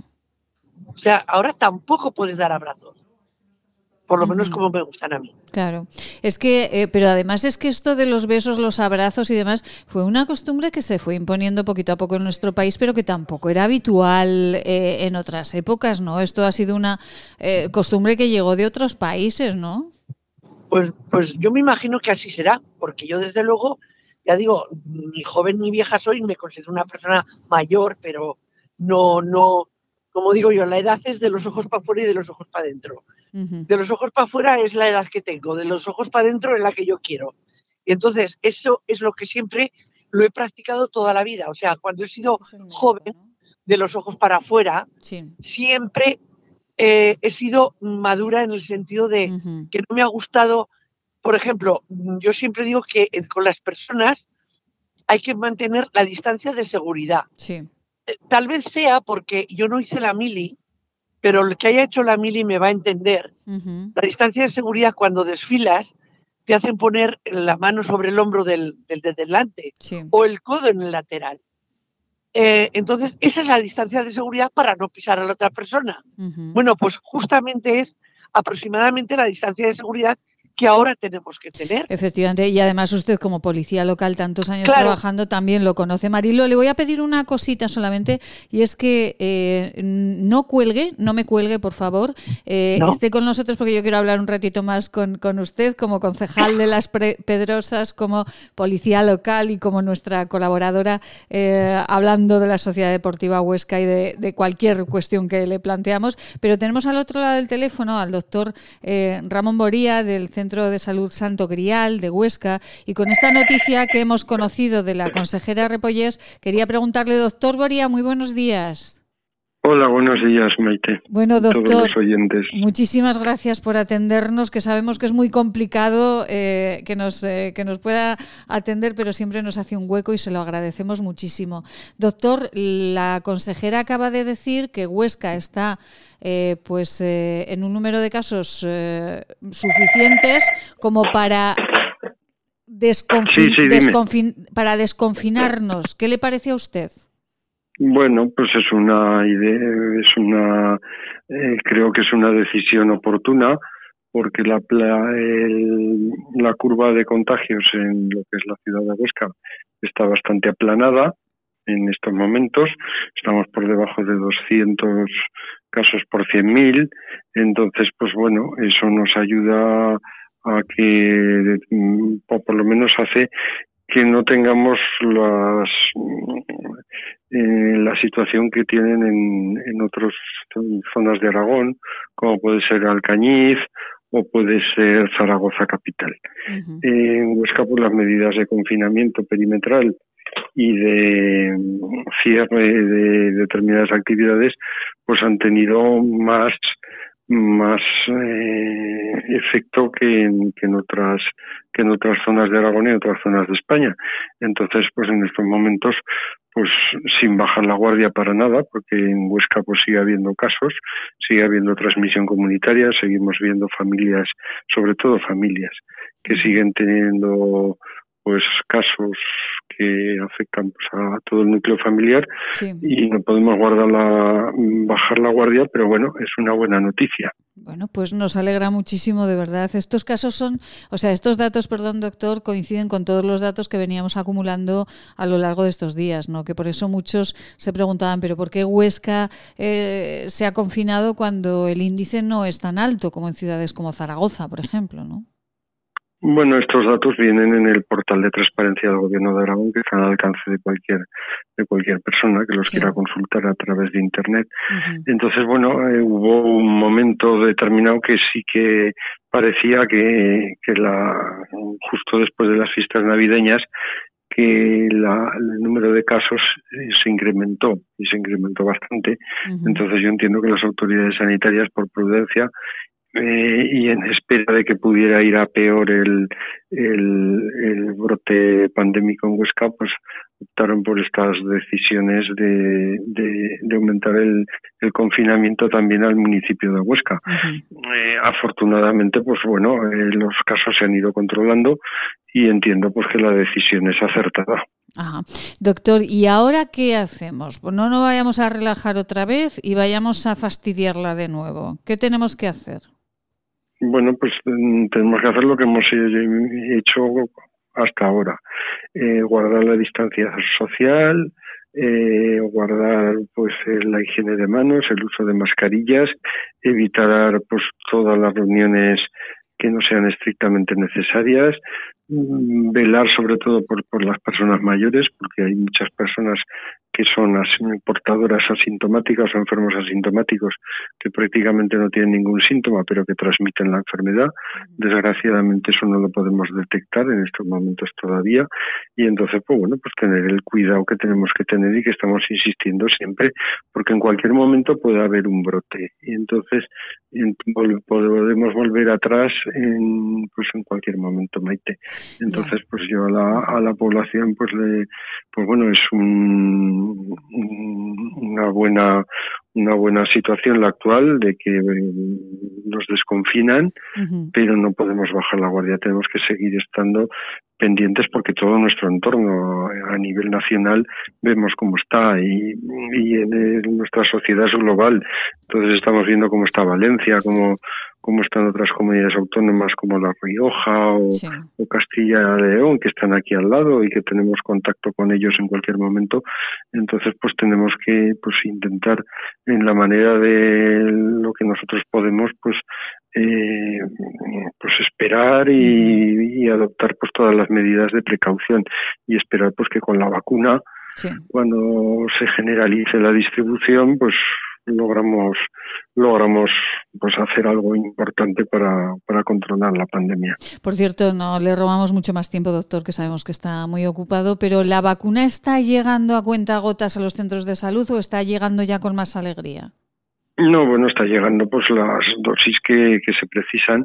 En estos momentos se está poniendo ya la segunda dosis en las residencias y a los trabajadores de, atención primaria, se está poniendo la primera dosis también a los trabajadores del hospital y se está empezando a poner dosis a los trabajadores de primera línea de la sanidad privada, odontólogos, dentistas, eh, personal de los hospitales privados, la Clínica Santiago, fundamentalmente aquí en Huesca. Entonces, la Policlínica Alto Aragón, pues bueno, pues lo que marcan los protocolos. Entonces, eh, no hay un, un número excesivo de, de, dosis, no podemos ampliar, ojalá pudiéramos ya empezar a, a vacunar ya a personas dependientes o, o personas con enfermedades crónicas, pero esperemos que de aquí a unas semanas pues eh, se vaya se vaya agilizando el suministro de vacunas. A ver, ojalá sea así y ojalá eh, lo que denunciaban sindicatos como el suyo, como Fasamed, que, que están llegando las eh, las vacunas demasiado despacio por una cuestión logística, pues vaya un poco más rapidito y se vaya vacunando a todos, a todos que corresponden, no a esos alcaldes que se ponen la vacuna porque bueno, que dicen que sobran y entonces las ponen ellos. Pero bueno, esto es otra cuestión, ¿no, doctor? Esto ya, en esto no entramos. En eso no entramos. esperemos pues que, que, las dosis pues vayan llegando, pero claro, es un problema ya logístico a nivel europeo, no solo de nuestra comunidad autónoma ni de la provincia de Huesca. Eh, si las fábricas, en este caso sobre todo la de Pfizer, no suministra las las dosis necesarias, pues el problema es a nivel de toda de toda Europa. Y entonces pues claro eh, el gobierno tiene que mantener una serie de, de dosis de, de reserva estratégica porque si no no se consiguen no se consigue la segunda dosis y garantizarla. Efectivamente. Vale, Maite. Doctor Ramón Boría, muchísimas gracias, que tiene mucho trabajo. Hasta mañana será. Venga, gracias. Un buen saludo. Día, buen día. Ay, Dios mío. Eh, le agradecemos muchísimo, no saben cuánto. Les agradecemos a todos los médicos, a todos los sanitarios, a todos los profesionales que nos están atendiendo estos días, porque sabemos que es muy complicado, que tienen mucho trabajo, pero de verdad siempre hacen un esfuerzo. Bueno, ustedes escuchaban los teléfonos siempre hacen un esfuerzo, guardan un trocito en su agenda para atendernos y eh, sobre todo porque saben que todos estos mensajes a ustedes que nos escuchan les tranquilizan. Así que muchísimas gracias al doctor Ramón Boira del Centro eh, Santo Grial, del Centro de Salud Santo Grial de Huesca, que siempre, siempre, siempre nos atiende. Mariló Moreno, continúa ahí. Aquí estoy, aquí estoy. Aquí estoy. Mariló, eh, como concejal de, la- de las Pedrosas, eh, le decía que cómo están viviendo en los pueblos todo este, todo este trasiego de vacunas y de no. Por ejemplo, en las Pedrosas ya han vacunado. ¿Cómo lo han hecho? No, todavía no. Todavía no han dicho absolutamente nada del, del sector médico, del Sí. centro médico. Sí. Todavía no han dicho nada. Normalmente, cuando vacunan de la gripe, a las personas que somos, eh, ¿cómo, se, cómo se nos dice? De riesgo. riesgo. Sí. Normalmente nos llaman por teléfono y nos dicen, bueno, tal día, tal hora, mm, pues si quieres, vienes y te vacunas. Sí. Entonces me imagino, y yo estoy esperando que un día de estos nos llamen, pero de todas maneras eh, pienso, pienso, eh, que en el sector donde estamos nosotros, en, en el sector de, de Luna, que es el- la central, eh, es- hablando el otro día con la doctora, me comentaba, le pregunté, digo, ¿qué tal vais? Porque claro, no solamente son las Pedrosas, es Luna, Sí. es eh, to- toda la parte norte derecha de Cinco Villas, rozando siempre, o sea, en el límite con Huesca. Y nos dijo, nosotros aquí maravillosamente bien. Hubo casos en verano, pero ahora estamos bastante tranquilos. No puedes bajar la guardia ni un minuto porque no se puede guardar la, o sea, no puedes bajar la guardia porque en cualquier momento eh, un vendedor ambulante que venga te lo puede traer lo que quieras. Efectivamente, claro. Y además, además ustedes dependen mucho de, pues, de todos los profesionales que les llevan a ustedes los suministros. Claro, claro, esa es, esa es la historia. O sea, entonces, la verdad es que muy agradecida en todos sentidos a, a- a la venta ambulante en los pueblos, porque la verdad es que sobrevivimos gracias a ellos, porque, eh, a ver, en muchos casos, pues no hay vehículo para poder desplazarte. Efectivamente. Y luego lo que comentaba yo el otro día, las personas que viven solas, que dependen de hijos, Sí. eh, eh, en los pueblos y que en la actualidad pues no pueden desplazarse de Zaragoza ni de Huesca a, a- a cualquier pueblo de los alrededores, porque no podíamos salir, o sea, no podían salir. Sí. Y- igual que me ha pasado hoy, que he bajado ahí nos hemos encontrado un control, lógicamente se lo pueden encontrar en cualquier momento y no es por nada. Eh, mm, si te paran, pues a ver cómo justificas tú el que te vas de aquí para allá Efectivamente. en un momento dado. El que está haciendo la- eh, su trabajo, como es la venta ambulante, lógicamente lleva, me imagino que llevarán una autorización. Y si no se ve claramente. Sí, sí, Pero sí, la verdad, si no fuera por ellos, ¿qué sería de nosotros? Efectivamente, panaderías. Bueno, y aprovecho para saludar a mi amiga Yolanda Muñoz. ¿Usted conoce a Yolanda, la panadería de Yolanda Muñoz en Sádava? Personalmente no. Ay, ahorita- ay, lo que se pierde. No puedo, que no puedo. Que Ya lo sé.